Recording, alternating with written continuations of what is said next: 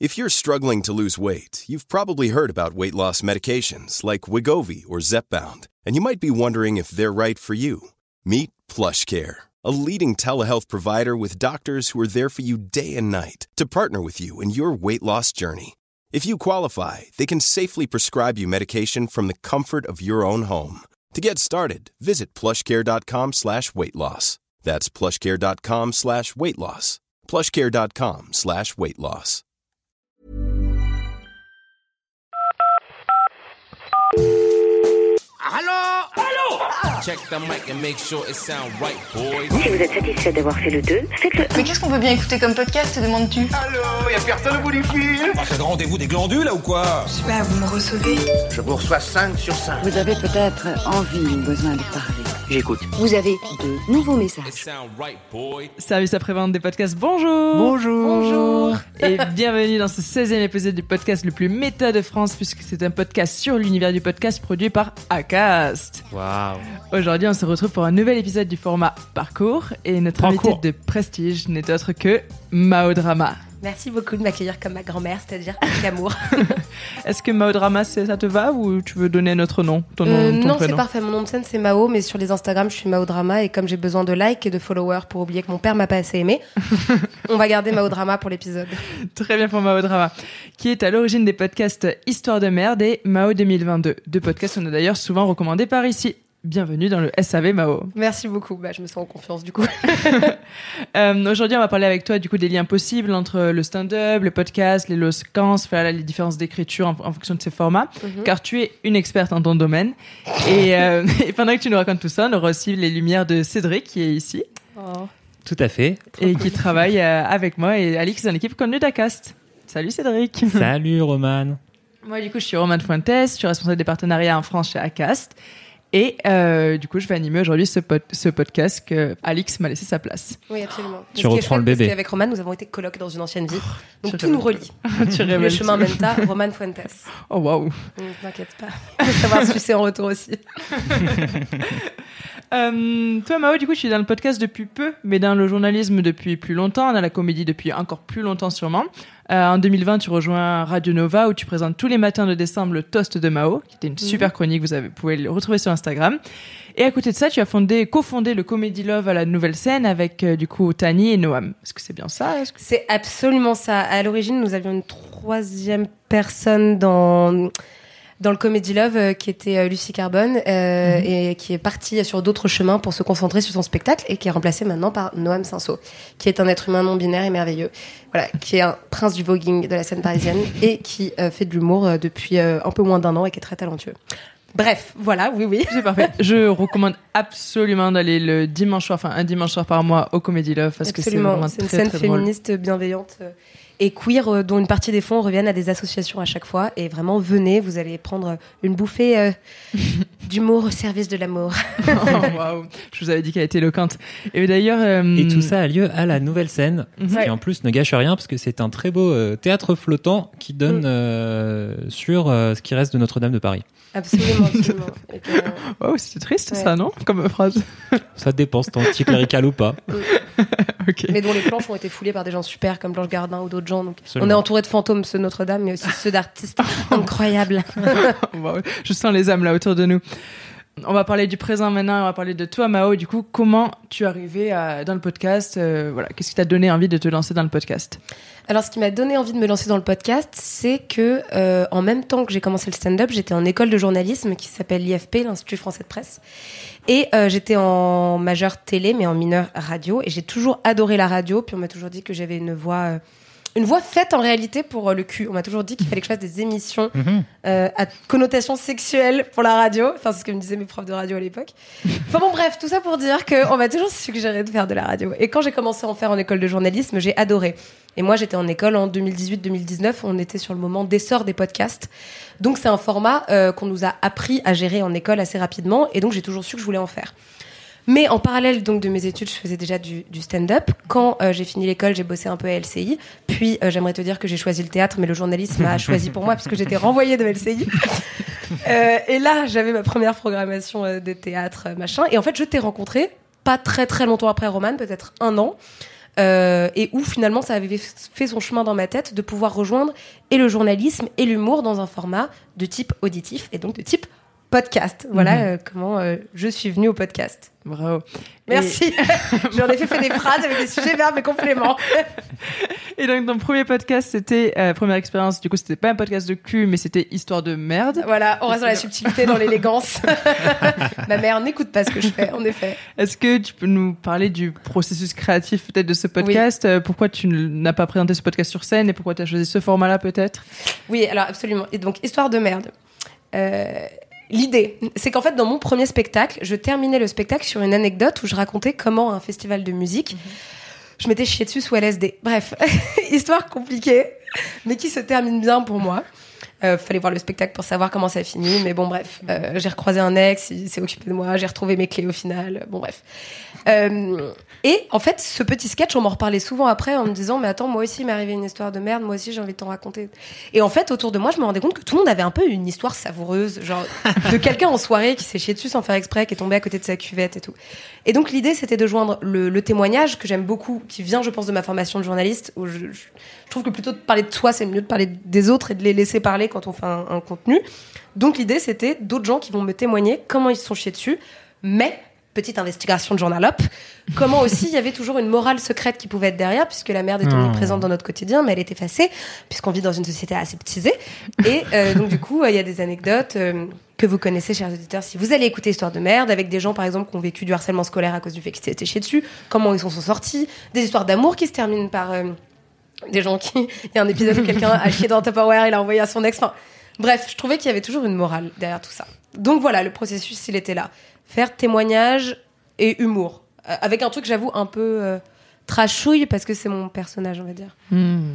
C'est bien parce que tu parles bien du le côté universel du podcast, tu vois, et, et tu le ramènes dans l'émotion, tu vois, dans le témoignage et dans le politique aussi, parce que c'est vrai que c'est des dynamiques de, de harcèlement scolaire, c'est des- c'est aussi du, du politique et du sociétal, et on est en plein dans le podcast. Ouais. Carrément. Effectivement, après, c'est intéressant de, donc, de partir de Histoire de merde jusqu'à assez peu de temps après.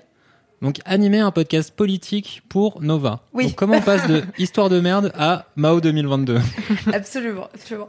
Bon, ce qu'il y a à savoir, la petite genèse, euh, c'est que quand j'ai commencé la fac, j'étais en histoire et sciences politiques à la Sorbonne, et j'étais passionnée par la politique. Je trouvais que c'était un, un théâtre humain qui était assez fascinant à regarder et à observer. C'est clair. Et déjà, à l'idée, je voulais faire du journalisme, mais déjà à cette époque, je savais que si je faisais du journalisme, je voulais en faire de l'humoristique, un peu sur le sur l'exemple de ce que fait quotidien. Je trouvais que c'était une vachement bonne façon de toucher un large public que euh, d'expliquer des faits de société ou des faits politiques avec de l'humour. Et euh, du coup, je me suis aussi engagée politiquement au Parti radical valoisien, qui est donc un parti radical qui existe. Le PRV. qui est partie de l'UDI. Bon, bref, je suis une grande centriste. euh, C'est toute une autre histoire. Please, ne me jugez pas. Mais enfin, si, vous avez le droit de me juger. Euh, du coup, avec cette expérience-là, j'ai pu être notamment assistante parlementaire d'un sénateur, ce qui fait que du coup, avant de faire du journalisme un peu politique, je l'avais vécu de l'intérieur. Et c'est d'ailleurs cette, expérience- cette expérience de l'intérieur et du militantisme qui m'a dégoûtée euh, de la politique. Ah ouais. Absolument, je trouvais que ça servait à rien. C'était que des ambitions personnelles mises à profit. Et finalement, j'ai trouvé que l'idée d'aider les autres et de savoir régir la, la cité, ce qui est la base de la politique, était pas du tout euh, suivie.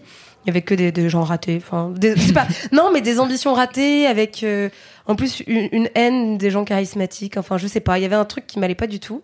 Ah, Euh, le petit théâtre. hein. le sénateur pour lequel je, je, je bossais, c'est un mec, en fait, le but c'était de faire des amendements dans l'hémicycle, tout simplement pour que, une fois donc un amendement, une modification de loi est demandée, il pouvait en faire un tweet et dire qu'il travaillait. C- C'est-à-dire que le travail en hémicycle n'avait pour but qu'une promotion sur les réseaux sociaux de cette personne. Donc je me suis dit, c'est vain. Et à ce moment-là, j'étais certaine d'aller plutôt vers le journalisme pour donner un peu de mon énergie, pour aider quand même, euh, comment dire, pour avoir une part active de citoyenne Ouais. mais d'une autre façon. Et moi, je pense aujourd'hui, pour ma part, je m'y retrouve plus soit dans l'associatif, soit dans le journalisme. Tout ça pour dire que donc, du coup, j'avais toujours cette idée de truc politique. Dans mes spectacles, je parle souvent de politique. D'ailleurs, je pense que c'est plutôt des conférences pédagogiques avec de l'humour, certains de mes sketchs. Et donc, euh, naturellement, dans une période de pré-élection présidentielle, j'ai proposé à Nova plein de genres de chroniques politiques qui se sont toutes rassemblées dans Mao 2022 dont vous parliez. Puisque c'est vrai que pour la petite histoire, donc dans Mao 2022, c'est des portraits de donc de différents acteurs de l'élection euh, à venir, avec à chaque fois une rubricage et une bande annonce Ouais. pour chacun des euh, candidats. Il y a le jour où tout a basculé, il y a leur euh, joker, donc leur potentiellement leur remplaçant dans dans, Ouais. dans, dans la dans la grande aventure politique. J'en ai raté deux. Mais Euh. attends, ouais, non, mais c'est complètement. En fait, l'idée, c'était de faire un podcast qui soit court, qui puisse s'écouter rapidement Ouais. et qui soit drôle, parce que souvent, la politique, les gens trouvent ça ennuyeux, pour aider les gens à faire leur choix en toute connaissance de cause pour chaque candidat et candidate à la présidentielle. Donc, du coup, ce qu'on a fait, c'est qu'on a décidé de prendre des gros candidats qui représentent un certain pourcentage ou qui sont à la tête de partis institutionnels traditionnels comme le PS ou LR. Euh, et du coup de les présenter dans quatre chroniques différentes de trois minutes. La première, c'est leur biographie, et comme tu le disais, sous forme de bande-annonce. Donc, si... Ça c'est du génie. hein. Je, Si vous n'avez pas écouté, chers auditeurs et auditorices, euh, il faut vraiment y aller. hein. C'est incroyable. Merci. Donc, si leur vie était un film, quelle serait la bande-annonce du film? Euh, Ensuite, le second jour, il y avait euh, le jour où tout a basculé. Qu'est-ce qui, dans leur parcours politique, a été un moment clé?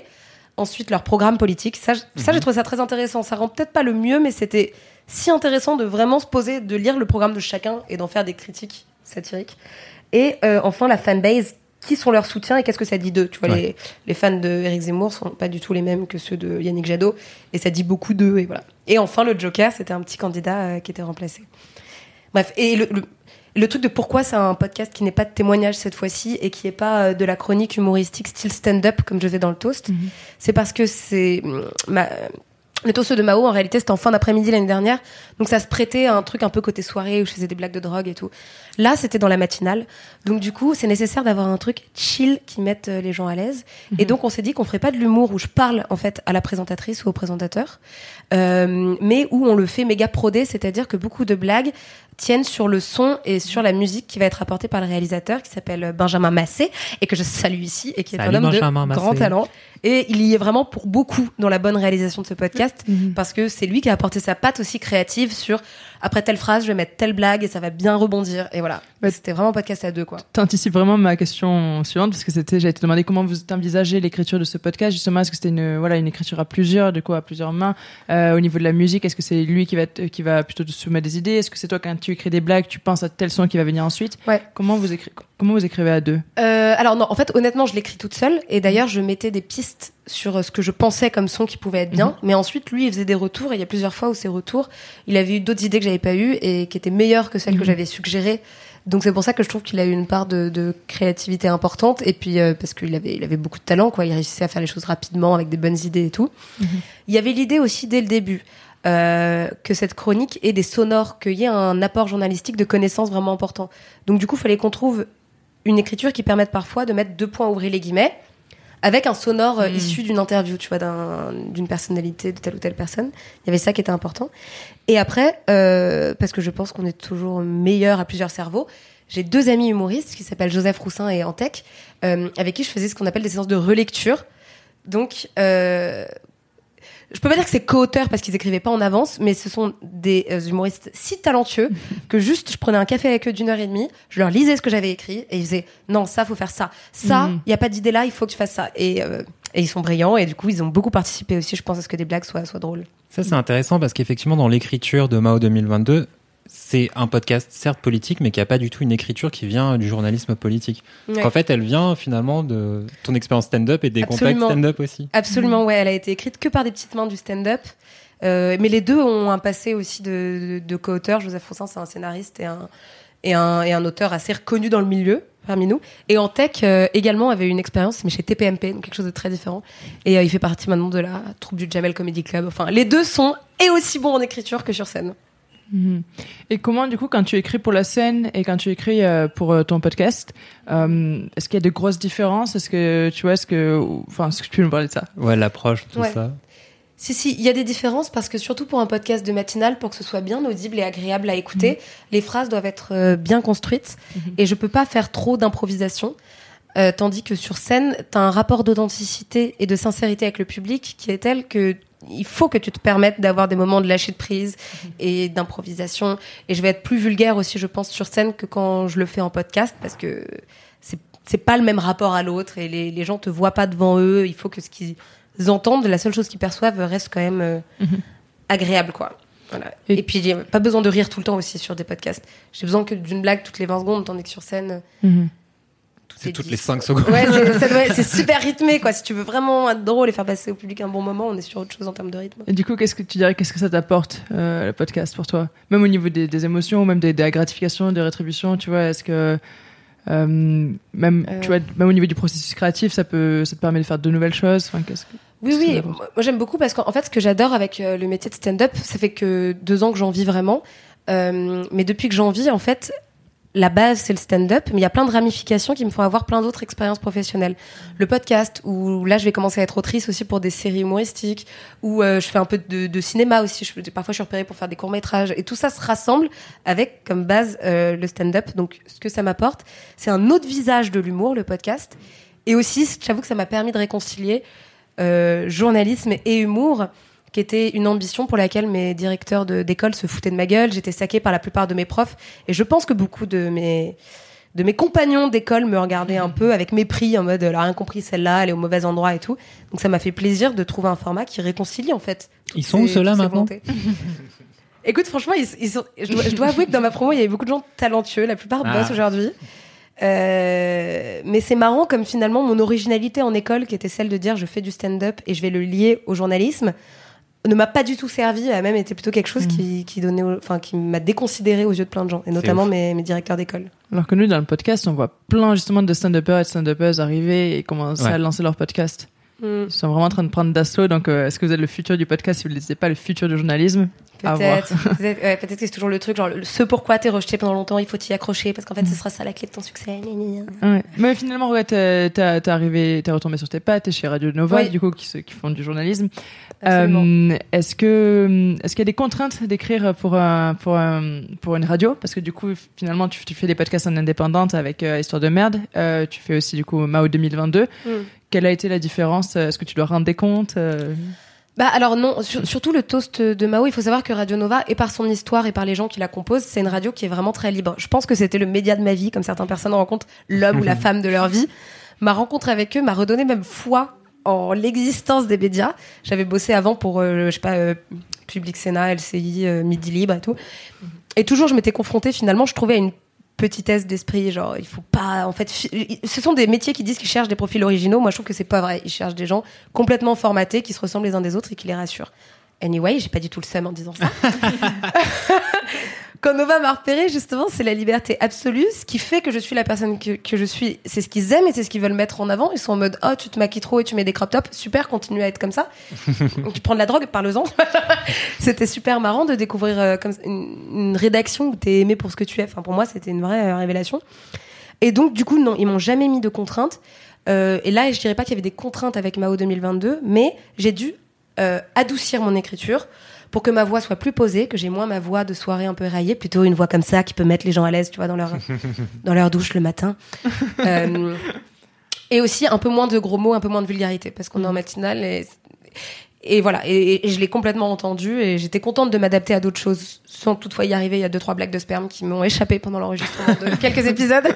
Mais euh, et moi j'adore en plus les contraintes quand elles sont e- exprimées intelligemment et que tu sais que les gens ont raison en face de toi. C'est trop passionnant de t'adapter à d'autres contraintes, je trouve. mhm. Sur la partie de la voix, justement, toi, tu as beaucoup parlé de même de placement de ta voix. Ça, c'est des choses que tu as appris quand tu étais en mineur radio ou euh, Ouais, bah, j'ai toujours fait du théâtre, donc l'exercice de la voix, c'est un. Comment dire Je sais que c'est un instrument qui peut être important. Et puis j'ai commencé à faire de l'éloquence aussi à la fac dès ma L2. Donc du coup, euh, je savais que ça pouvait être un bon outil. Et comme j'ai une voix un peu grave, c'est vrai qu'honnêtement, on me parle de ma voix depuis que j'ai genre 16-17 ans, depuis assez jeune. Ah ouais. Par contre, sans l'école de journalisme, j'aurais jamais su, euh, je pense, euh, l'utiliser vraiment comme un instrument de musique et l'adapter. Le fait qu'en télé, tu sais, on te demande toujours d'avoir une voix en mode... euh, il tient son micro, trois mots avec son casque et déjà Cédric commence à être agacé. Et puis après, plutôt des exercices de, de radio et voilà. Et donc, euh, oui, l'école m'a beaucoup aidé et je pense que faire une école de journalisme quand on veut l'être est, est important au demeurant. Ça me fait chier de le dire, mais c'est vrai que c'est des formations qui sont si importantes. faut savoir que le SAV, c'est quand même euh, donc le SAV des podcasts, c'est un podcast qui est à destination du coup de- du grand public, mais aussi de podcasteurs. Du coup, est-ce que tu aurais des conseils, toi qui es experte du coup euh, de la voix, euh, Ah, pour euh, tu vois deux trois tips, euh, comment poser sa voix ou comment comment écrire, enfin sur- effectivement comment sortir aussi des sortir des cases de l'écriture formatée et trouver trouver sa voix écrit en écrit et en oral. Comment t'as fait, toi, Mao? Mais non, mais franchement, je sais pas. Je saurais pas dire aux gens, à part. Soyez vous-même. Écoutez votre oh, voix intérieure. ouais, dégueulasses comme ça. Croyez en vous, croire en ses rêves, believe. Ouais, ça, je, je, je dirais qu'il y a un seul, une seule chose qu'on ne regrettera jamais dans sa vie, c'est de multiplier plein d'expériences de vie différentes, que ce soit euh, euh, faire du théâtre, s'engager dans des associations, tout ça donnera toujours lieu à des rencontres qui vous emmèneront ailleurs. Et moi, j'ai l'impression que plein d'expériences que j'ai eues qui peuvent paraître euh, avortées aujourd'hui, parce que finalement, je fais pas de la politique aujourd'hui, je fais pas du journalisme aujourd'hui ou des trucs comme ça, m'ont aidé à nourrir la personne que je peux être aujourd'hui et, et m'épanouir plus. euh. Bon, moi, j'ai trouvé de l'humour, à vous de trouver. euh, si c'est le tricot ou ah bah non c'est pour des podcasteurs bah à vous de trouver vos expériences de vie qui vous rendront quelqu'un de je sais pas de, de plein avec des choses à dire je sais que Bon, et du coup, euh, faire, faire relire ces textes à ses potes pour avoir une, une Très deuxième bien. oreille, ouais. Ça, c'est Ouais. pas mal. Ça, toujours toujours même mes textes de stand-up je les quand je commence à les écrire je les lis à mes potes euh, à des terrasses de café euh, où je fais semblant que je suis pas en train de tester un sketch mais ils s'en rendent compte rapidement ils sont en mode t'es en train de me faire un texte sur la bipolarité avec de l'humour et je suis en mode oui c'était pour voir si c'était drôle je pense que les en fait le regard des autres c'est tellement important Euh, oui oui bah ça ce serait peut-être un de mes conseils principaux en fait. On est riche que des autres que des autres comme comme disait Calogero et c'est vrai Euh, faites lire vos textes par les autres ayez d'autres regards sur votre travail Waouh, je pense que c'est vraiment une phrase de conclusion très très belle. Très bien. Et n'oubliez pas de vous aimer vous-même, sinon personne ne vous aimera. Oh là, c'est RuPaul qui s'est c'est clair.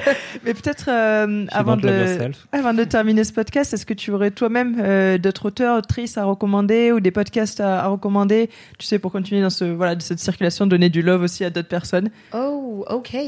Euh, bah, je conseillerais en effet le, le podcast, le podcast de, de Joseph Roussin dont je vous parlais, qui s'appelle Détective Roussin. C'est un podcast où justement il, il s'inspirait de l'actualité pour euh, écrire les aventures farfelues d'un inspecteur.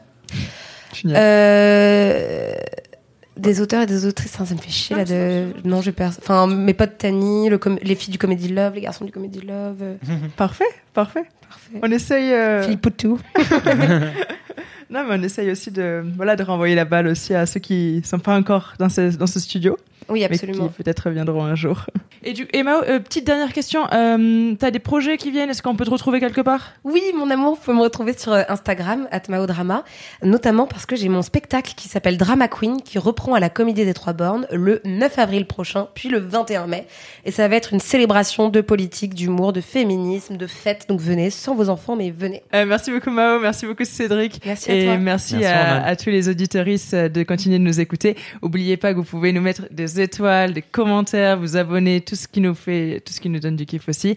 Et, euh, et nous, on vous le rendra en continuant de publier des petits épisodes et en, en ayant des invités extrêmement joyeux et joyeuses comme Mao. Merci. Mao Drama, du coup, sur Instagram. Oui. Bisous, bisous, à bientôt. Bye, merci.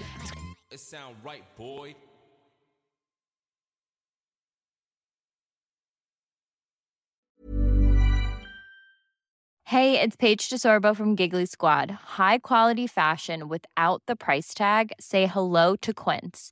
I'm snagging high-end essentials like cozy cashmere sweaters, sleek leather jackets, fine jewelry, and so much more. With Quince being 50 to 80% less than similar brands. And they partner with factories that prioritize safe, ethical, and responsible manufacturing. I love that. Luxury quality within reach. Go to quince.com slash style to get free shipping and 365 day returns on your next order. Quince.com slash style.